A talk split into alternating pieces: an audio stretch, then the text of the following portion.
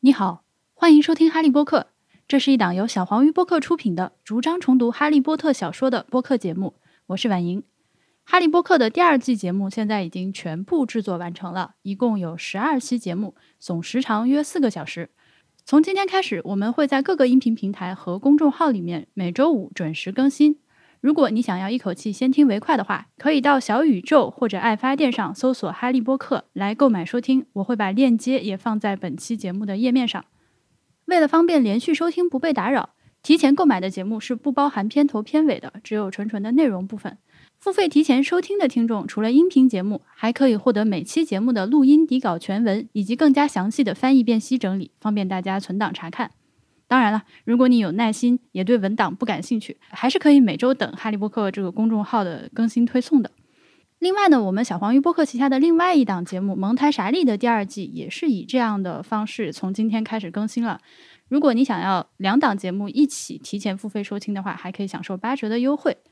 今天我们来说《哈利波特与密室》（Harry Potter and the Chamber of Secrets） 这本书的第一章“最糟糕的生日 ”（The Worst Birthday） 和第二章“多比的警告 ”（Dobby's Warning）。哈利波特在霍格沃茨的第一学年结束的时候。同学们一起坐着火车回到伦敦，再各自回家。Ron 跟 Harry 说好了，暑假邀请他去家里做客。Hermione 也说会给他写信。可是一个月过去了，Harry 住在一个纯粹麻瓜的生活环境里，跟姨父、姨妈、表哥三个人朝夕相处。他的一切学校用品都被锁了起来，猫头鹰 Hedwig 也被关在笼子里。原本说好了要给他写信的朋友们杳无音信。整个魔法世界在 Harry 心中都越来越像个幻觉。一九九二年七月三十一号这一天是哈利波特的十二岁生日，也是罗琳的二十七岁生日。不知道你们十二岁生日是怎么过的？在我的湖北老家，十二岁的生日对于小孩来说是很重要的，要大摆宴席。可是 Harry Potter 的十二岁生日却被彻底的无视了。德斯里一家人无视他还算是意料之中，而朋友们也都忘了祝他生日快乐，这就有点难以接受了。以前没有朋友的时候还好，现在有了朋友又联系不上，哈利才真正体会到了什么叫做孤独、失落。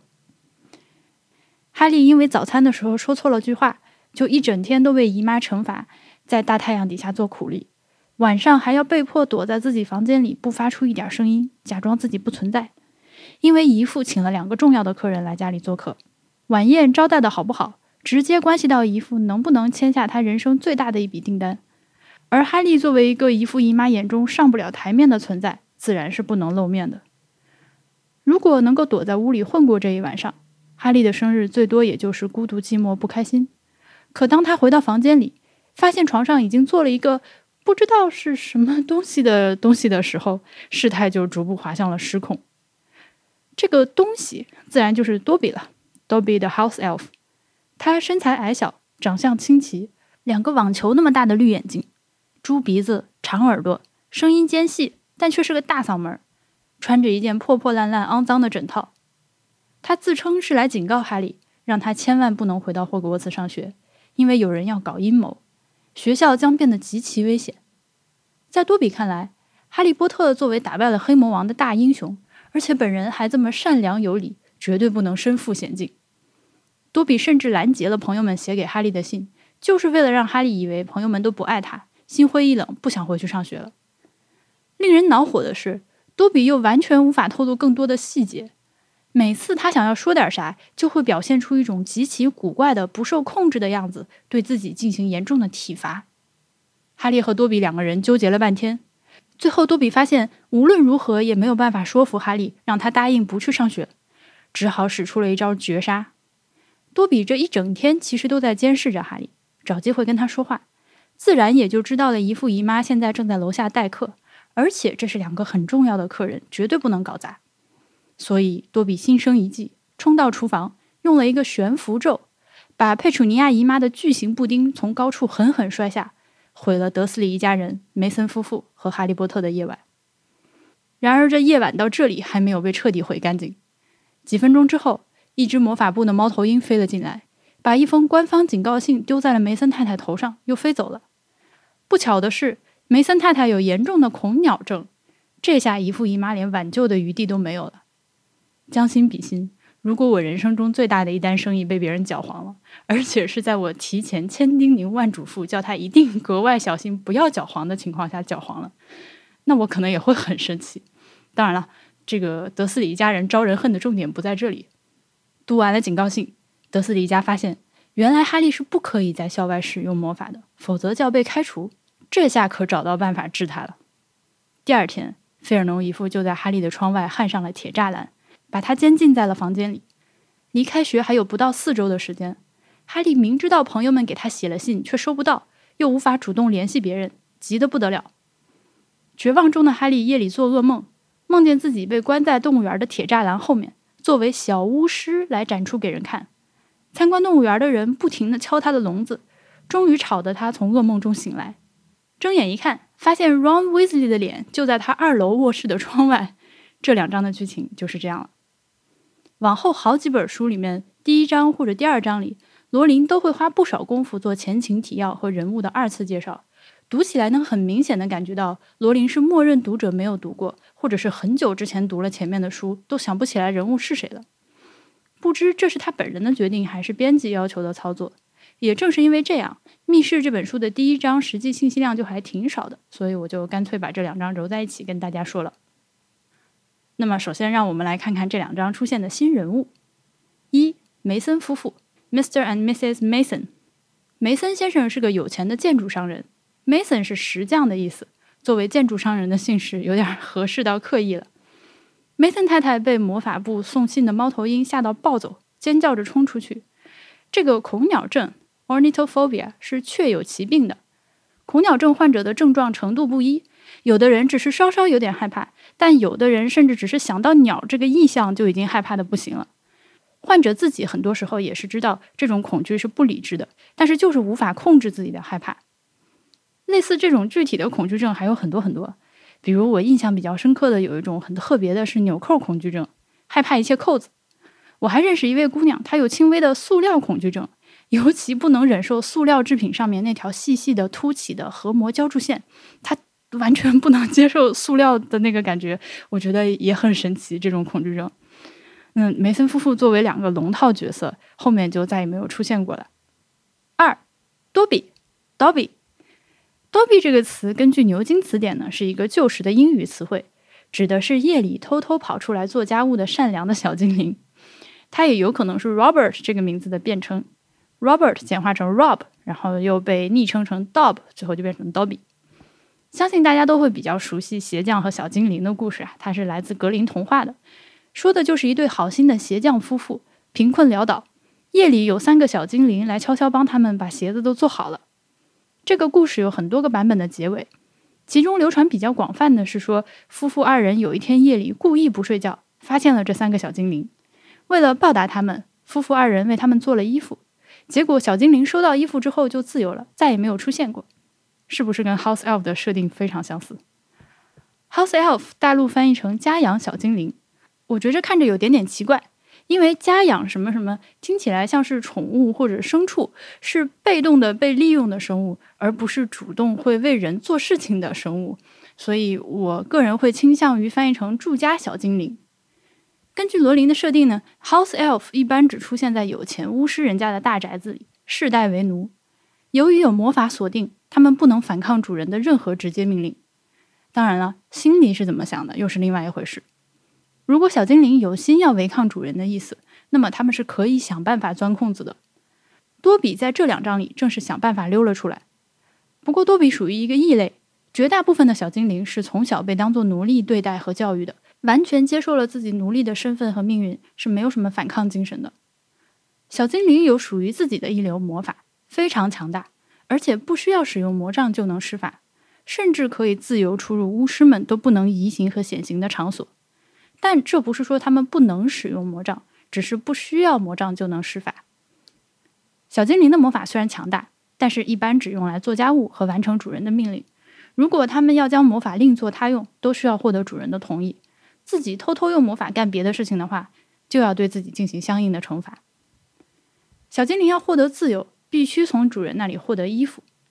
平时他们都是穿着厨房布啊或者枕套之类的东西。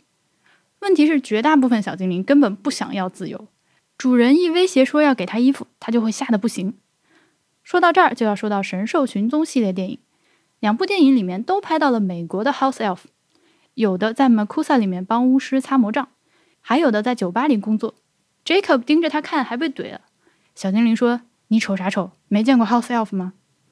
显然，美国 House Elf 的社会地位和生存状况跟英国的非常不同。而且，这个电影发生的时间是上世纪二十年代，比《哈利波特》故事发生的时间还要再早六七十年。美国的小精灵就已经这么自由解放了。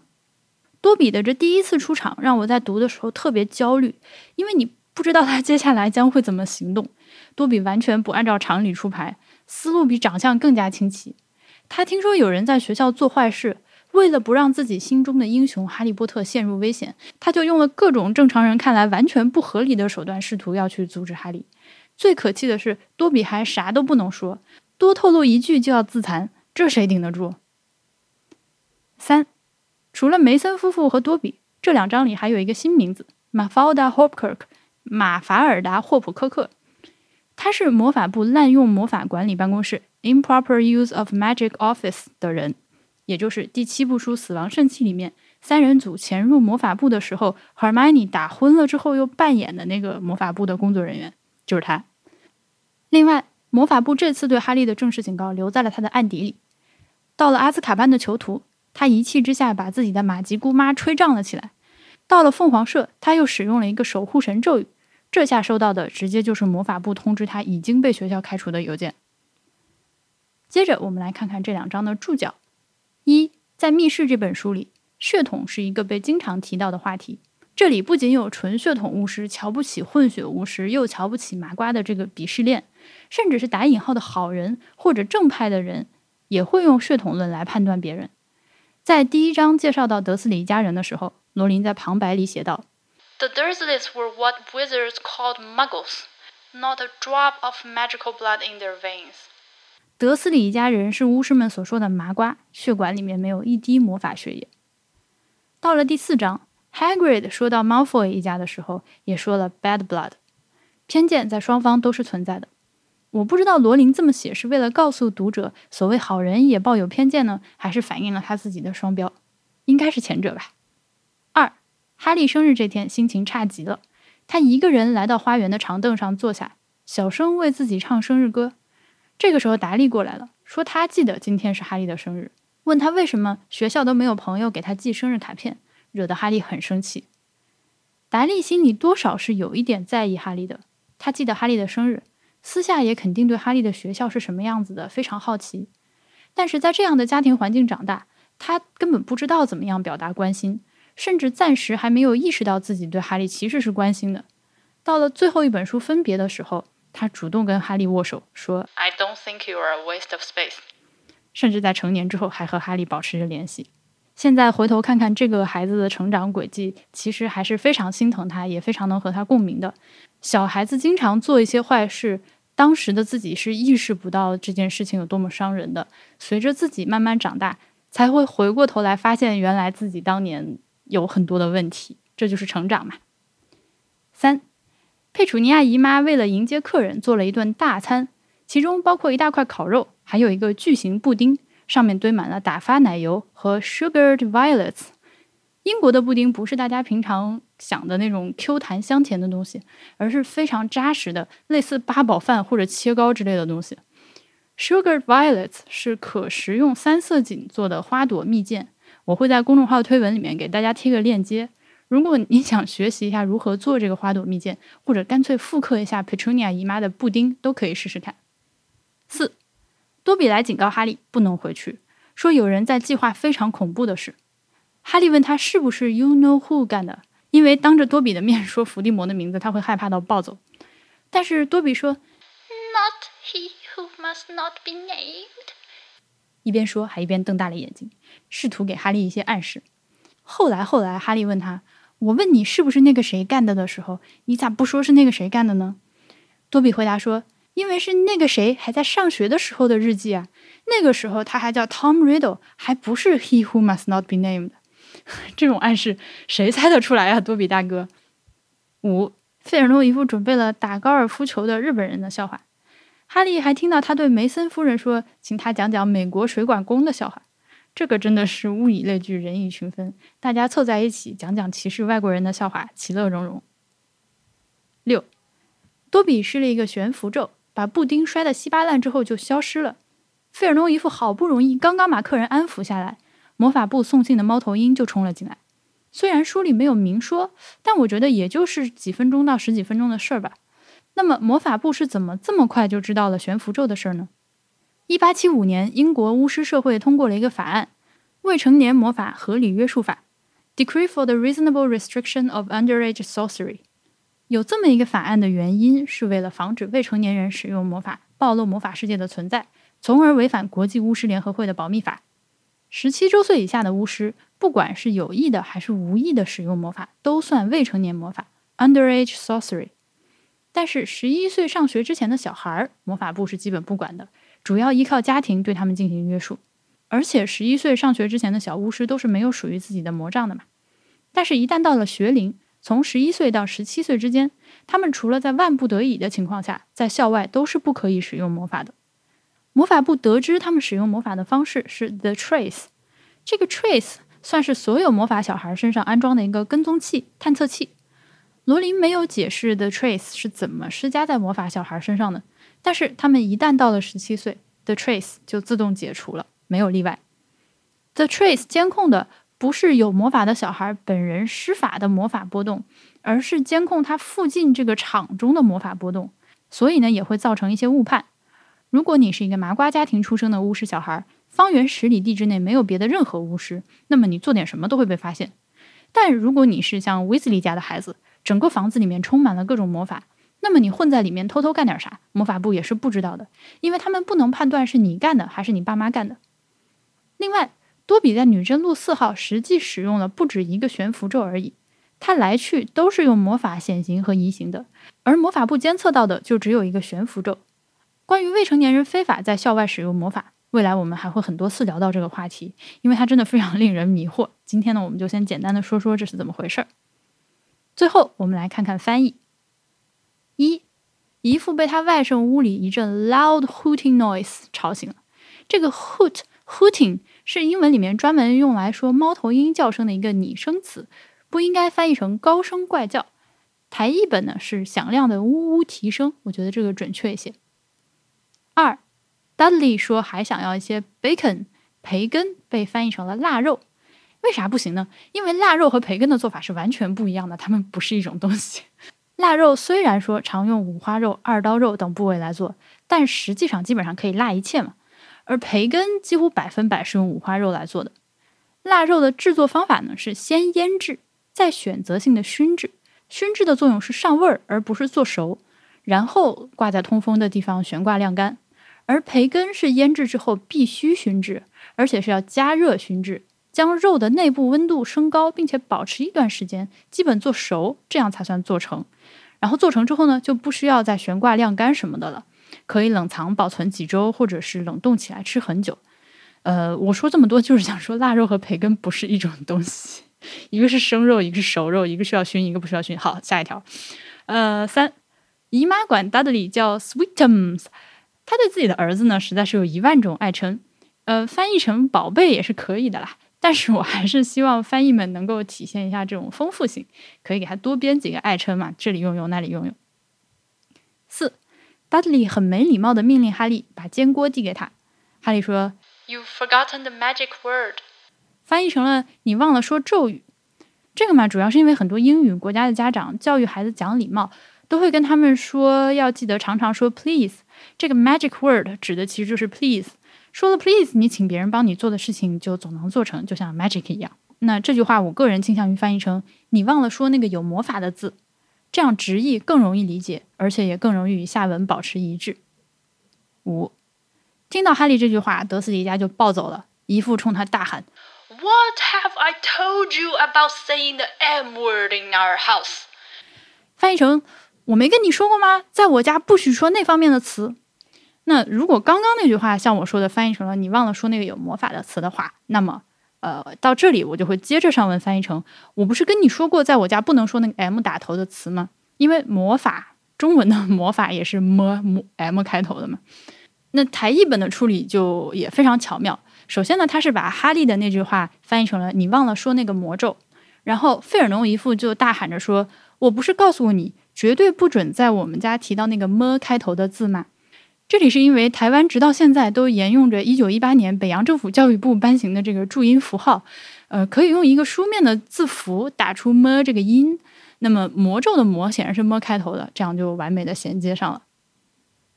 六。abnormality 翻译成了特异功能，我还是觉得翻译成不正常的地方比较好。七，这里漏了一整段话。Harry stared from his purple-faced uncle to his pale aunt, who was trying to heave Dudley to his feet. 哈利看了看脸涨成紫色的姨父，又看了看面色苍白的姨妈，他正在努力的想把达利从地上拉起来。嗯，这一整段话都漏掉了。八，达利练习招待客人，说 “May I take your coats？” 翻译成了“我替你们拿着衣服好吗？”呃，这这个属于我吹毛求疵啊，我觉得可能还是翻译成“我替你们拿外套好吗？”这样比较好，因为拿着衣服听起来好像是对方要脱很多件。